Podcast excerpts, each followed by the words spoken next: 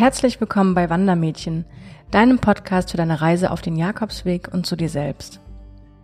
Erfahre alles rund um den Jakobsweg und das Alleinereisen als Frau. Hey und schön, dass du da bist. Hier spricht dein Wandermädchen. So, herzlich willkommen erstmal zur allerersten Folge von ähm, meinem neuen Podcast Wandermädchen, Frauen auf dem Jakobsweg. Ich habe ewig lang auf diesen Moment hinausgefiebert, dass ich endlich die erste Podcast-Folge auf den Markt bringen kann. Und jetzt ist sie endlich da. Und ich möchte dir erstmal erklären, wer ich überhaupt bin, mit wem hast du es hier zu tun und was dich hier erwartet in diesem Podcast. Ähm, kurz zu meiner Person. Ich heiße eigentlich Diana, bin 31 Jahre jung und komme aus Konstanz am Bodensee, ähm, Süddeutschland. Wohne aber aktuell schon seit längerer Zeit im Frankfurter Raum dieses Jahr war ich auf meinem dritten Jakobsweg. Ähm, 2013 hat alles begonnen. Da bin ich das erste Mal den Camino Frances gelaufen und die letzten beiden Male den Camino de la Costa. Den habe ich mir in kleine Etappenstückchen aufgeteilt. Warum laufe ich den Jakobsweg? Ähm, bin da ähm, eigentlich draufgekommen wie die Jungfrau zum Kinde, habe es aber lieben gelernt. Ich war jetzt nie aus äh, religiösen Gründen zum Beispiel auf dem Jakobsweg. Das hat sich eher so ergeben, ich würde eher sagen, bei mir hat sich eine gewisse Spiritualität entwickelt. Was ich aber am meisten liebe, ist äh, das Treffen auf unterschiedliche Nationalitäten, unterschiedliche Persönlichkeiten, die aber trotzdem alle sich auf dem Jakobsweg wiederfinden, also irgendwas doch gemeinsam haben. Ich liebe die Herausforderung, ähm, mit dem klarzukommen, was ich am Körper trage und ich liebe es, mich darauf zu konzentrieren, was wirklich wichtig ist. Also meistens ist es dann doch so, dass es nicht die materialistischen Dinge im Leben sind, auf die es ankommt. Ja, aber bevor ich jetzt meinen allerersten Jakobsweg ähm, gelaufen bin, schwirrten mir so einige Fragen durch den Kopf. Welchen Weg soll ich denn gehen? Woran soll ich denken? Was packe ich ein? Wenn ich zu viel einpacke, muss ich das ja alles selber schleppen. Wie ist es überhaupt so, aus dem Rucksack zu leben? Dann war ich aber davor auch noch nie alleine irgendwie reisen, nicht mal ein Wochenende allein unterwegs. Das heißt, ich hatte riesige Angst, mit mir allein zu sein. Was ist, wenn mir langweilig wird? Was ist, ähm, wenn ich was nicht verstehe? Ich bin komplett auf mich alleine gestellt.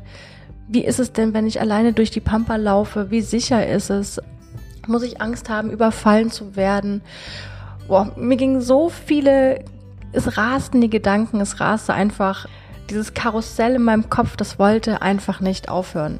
Wie ist es denn, wenn ich keine Unterkunft finde? Äh, was ist, wenn ich mich verlaufe und äh, was passiert, wenn ich mich verletze? Das waren alles Fragen, die, die ich einfach noch nicht wusste. Ich musste mir alles zusammensuchen und ich musste feststellen, dass ich mir nicht alles zusammensuchen kann. Ich musste feststellen, dass gerade die Sachen, die das kleine Quäntchen Mut erfordern, konnte mir da damals keinen Blogpost ähm, mit auf den Weg geben. Ich habe mir irgendwann den Ruck gegeben, habe gesagt, ich mache das jetzt einfach. Was ist das Allerschlimmste, was passieren kann? Zur Not setze ich mich in den nächsten Bus zum Flughafen und fliege wieder nach Hause. Das Geld schiebe ich mir auf die Seite dann fliege ich einfach wieder nach Hause, wenn es hart auf hart kommt. Ja, und jetzt nach drei Jakobswegen und diversen Solo-Backpacker-Reisen habe ich am eigenen Leib gelernt, ähm, was es bedeutet, viel einzupacken, sich vorzubereiten und sich zu überwinden, alleine zu reisen. Und genau deswegen mache ich den Podcast hier. Ich möchte dir das lange Suchen im Netz ersparen und dir Tipps und Tricks zur Vorbereitung geben, ähm, welches Equipment du auf dem Weg brauchst. Ähm, weiter erwarten dich auch spannende Themen wie geschichtliche Hintergründe, zum Beispiel der Compostella oder dem Pilgerausweis welcher Weg denn der richtige für dich ist. Es gibt ja nicht nur den einen Jakobsweg, es gibt so, so unendlich viele Jakobswege. Das ist ein riesengroßes Netz, was sich über den ganzen Globus zieht. Und vor allem möchte ich aber für dich da sein, ähm, wenn es um diesen Ruck geht, diese lang ersehnte Reise endlich durchzuziehen und endlich zu machen. Ich möchte dir den Mut geben, dass du durchaus auch als Frau alleine reisen kannst. Dass du nicht alleine bist und dass es da draußen so viele unfassbar tolle Frauen gibt, die dich unterstützen werden. Mit diesem Podcast möchte ich als dein Wegbegleiter starten. Ich möchte dein Wegbegleiter sein, dir mit Rat und Tat ähm, zur Seite zu stehen. Da ich weiß, wie schwierig das war, am Anfang niemanden zu kennen, der das getan hat, den ähm, Jakobsweg zu laufen, habe ich Anfang des Jahres eine Gruppe auf Facebook ins Leben gerufen, die nennt sich Frauen auf dem Jakobsweg. Ich würde mich riesig freuen, wenn du vorbeischaust und beitrittst, dort entsteht gerade eine wunderbare Community von Frauen für Frauen. Es sind Frauen drin, die bereits auf dem Jakobsweg waren. Es gibt, sind Frauen darin, ähm, die sich noch nicht getraut haben, die dort ähm, Mitläuferinnen suchen, die das vielleicht gemeinsam unternehmen oder die auch gerade zur selben Zeit am selben Ort dort sind. Ähm, es gibt Leute mit Hunden, die sich dort schon getroffen haben. Es gibt ähm, welche, die im Rollstuhl schon ge gelaufen sind, gefahren sind. Es gibt ein Riesensammelsurium an, an, an unterschiedlichen Frauen, ähm, die sich gegenseitig unterstützen. Und ich würde mich freuen, wenn du auch ein Teil davon bist. So, und jetzt freue ich mich natürlich auch, dich hier in der ersten Folge begrüßt haben zu dürfen. Oder wie auch immer man das nennt. ich freue mich auf mehr und ähm, bis zum nächsten Mal. Dein Wandermädchen.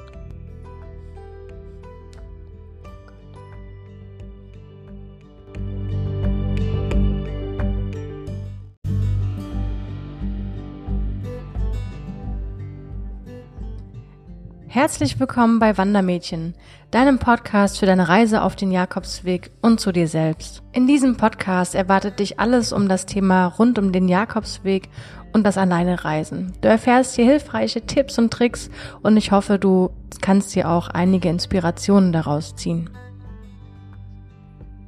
Ja, herzlich willkommen. Hier ist wieder Dada von Wandermädchen. Vielen, vielen Dank, dass du es bis zur dritten Podcast-Folge geschafft hast. Ich freue mich riesig drauf.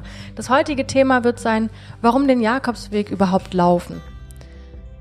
Ich höre von ganz vielen Leuten immer, ja, aber warum, warum soll man denn den Jakobsweg laufen? Man muss doch nicht unbedingt äh, so weit weg, um spirituell zu werden und um nachzudenken. Das kann man doch alles zu Hause. Das habe ich sogar aus, der eigenen, aus den eigenen Reihen der Familie gehört. Das war dann erstmal so ein, so ein Schlag in die Magengrube, weil ich gedacht habe, Mensch, ihr versteht mich einfach nicht. Vielleicht, wenn du das zum ersten Mal jetzt hörst, meinen ersten Jakobsweg habe ich zum Beispiel begonnen, weil ich ähm, nach sechs Jahren Beziehung alleine war und nicht wusste, wohin soll ich denn überhaupt in Urlaub fahren. Freunde hatten keine Zeit oder kein Budget und ich wollte aber unbedingt weg, beziehungsweise mein Arbeitgeber ähm, hat mich dazu gedrängt, meine 30 Tage Urlaub zu verplanen. Also musste ich wohl übel irgendwie Urlaub machen. Ich konnte mir nicht vorstellen, in ein Reiseziel zu fahren, wo ich drei Wochen am Strand herumliege oder wo ich nur mit Pärchen umgeben bin. Das war irgendwie nicht so die richtige Zeit für mich. Und irgendwann kam mir dann der Jakobsweg in den Sinn, weil ich halt eben raus wollte. Ich musste Urlaub nehmen, ich wollte nicht zu Hause Urlaub nehmen. Also hatte ich mir den Pilgerausweis bestellt. Der kam dann rechtzeitig an und dann bin ich einfach losgelaufen. Damals mit einer sehr guten Freundin von mir, der Jules. Ähm, es war eine groß, großartige Zeit und ja, das zu dem, wie ich denn überhaupt auf meinen ersten Jakobsweg kam und jetzt aber mehr zum Warum den Jakobsweg laufen. Warum entscheidet man sich dazu? Es gibt einen höheren Sinn? Kann man das nur machen, wenn man spirituell ist oder wenn man religiös ist? Nee. Ich hole mal ein bisschen aus und fange im Mittelalter an. Keine Sorge, das wird keine, keine Folge von drei Stunden. ich werde auch nicht mit wildfremden Wörtern um mich werfen, aber im Mittelalter zum Beispiel gab es die Pilgerschaft auch schon. Damals hatte die Pilgerschaft natürlich zum Großteil religiöse Gründe. Da waren die Menschen einfach noch viel, viel religiöser und viel mehr an die Kirche gebunden, als es heutzutage der Fall ist. Das heißt, die meisten Pilger haben sich auf den Weg gemacht als ähm, Zeichen der Verehrung des heiligen Apostels Jakobus und natürlich der Treue zum christlichen Glauben. Was erhofften sich denn diese Pilger von dieser Reise? Sie erhofften sich natürlich im Gegenzug dazu die Vergebung von Sünden und sogar manchmal die Heilung ähm, verschiedener Krankheiten. Da haben sich die Leute, wenn man sich das jetzt mal vorstellt, mit viel, viel primitiverem Equipment, als wir es heute zur Verfügung haben, auf den Weg gemacht haben, sind aus der Haustür heraus und haben manchmal hunderte Kilometer, aber auch tausende Kilometer zurückgelegt und haben die Gefahren damals in Anspruch genommen. Nicht alle Pilger waren damals aber freiwillig unterwegs. Es gab auch Straffällige und Sünder, die von, von einem hohen Gericht ähm, auf den Jakobsweg geschickt worden sind, um ihre Sünden quasi abzulaufen. Und danach, wenn sie die Reise erfolgreich überlebt, überstanden hatten, wurden sie wieder freigelassen, meistens. Und Warum wurden sie denn wieder freigelassen? Es waren doch Sünder und es waren Straffällige, kann man sich jetzt auch überlegen, weil der Weg natürlich auch was mit einem macht. Stell dir vor, du gehst aus der Haustür raus und du läufst, nehmen wir mal 800 Kilometer. Du läufst 800 Kilometer lang. Das ist nicht in der Woche gemacht. Das ist auch nicht in zwei Wochen gemacht. Du bist mindestens vier bis sechs Wochen unterwegs. Je nachdem, früher hat man wahrscheinlich noch viel länger gebraucht mit, mit irgendwelchen Sandalen am Fuß. Du erlebst Dinge, du wächst über dich hinaus, du triffst auf Menschen, du bist in einer anderen Kultur wahrscheinlich auch noch, wenn du jetzt nicht gerade aus Spanien auf den Jakobsweg geschickt worden bist. Selbst heute gab es einen Gerichtsbeschluss, ähm, ähm, dass sie einen jugendlichen Straftäter, ich glaube, das war 2017, auf den Jakobsweg mit einem Betreuer geschickt hatten und haben einfach mal ausprobiert, wie, wie funktioniert das denn? Was geht einem Menschen vor? Und ähm, das muss diesen, diesem Menschen, diesen kleinen Jungen, naja, kleiner Junge, 18, 19, ähm, in seinen Tiefen beeindruckt haben. Also anscheinend kam er als äh, neuer Mensch zurück. Was ich nachvollziehen kann, mir ging's mir ging's ähnlich. Ich war zwar jetzt nicht straffällig davor, aber es hat schon einiges mit mir gemacht. Ich verhaspel mich wieder. Wir waren eigentlich bei den Gründen, warum äh, man den Jakobsweg läuft. Also wir haben jetzt damals das Mittelalter, die religiösen Gründe, die Sünder und die Straffälligen.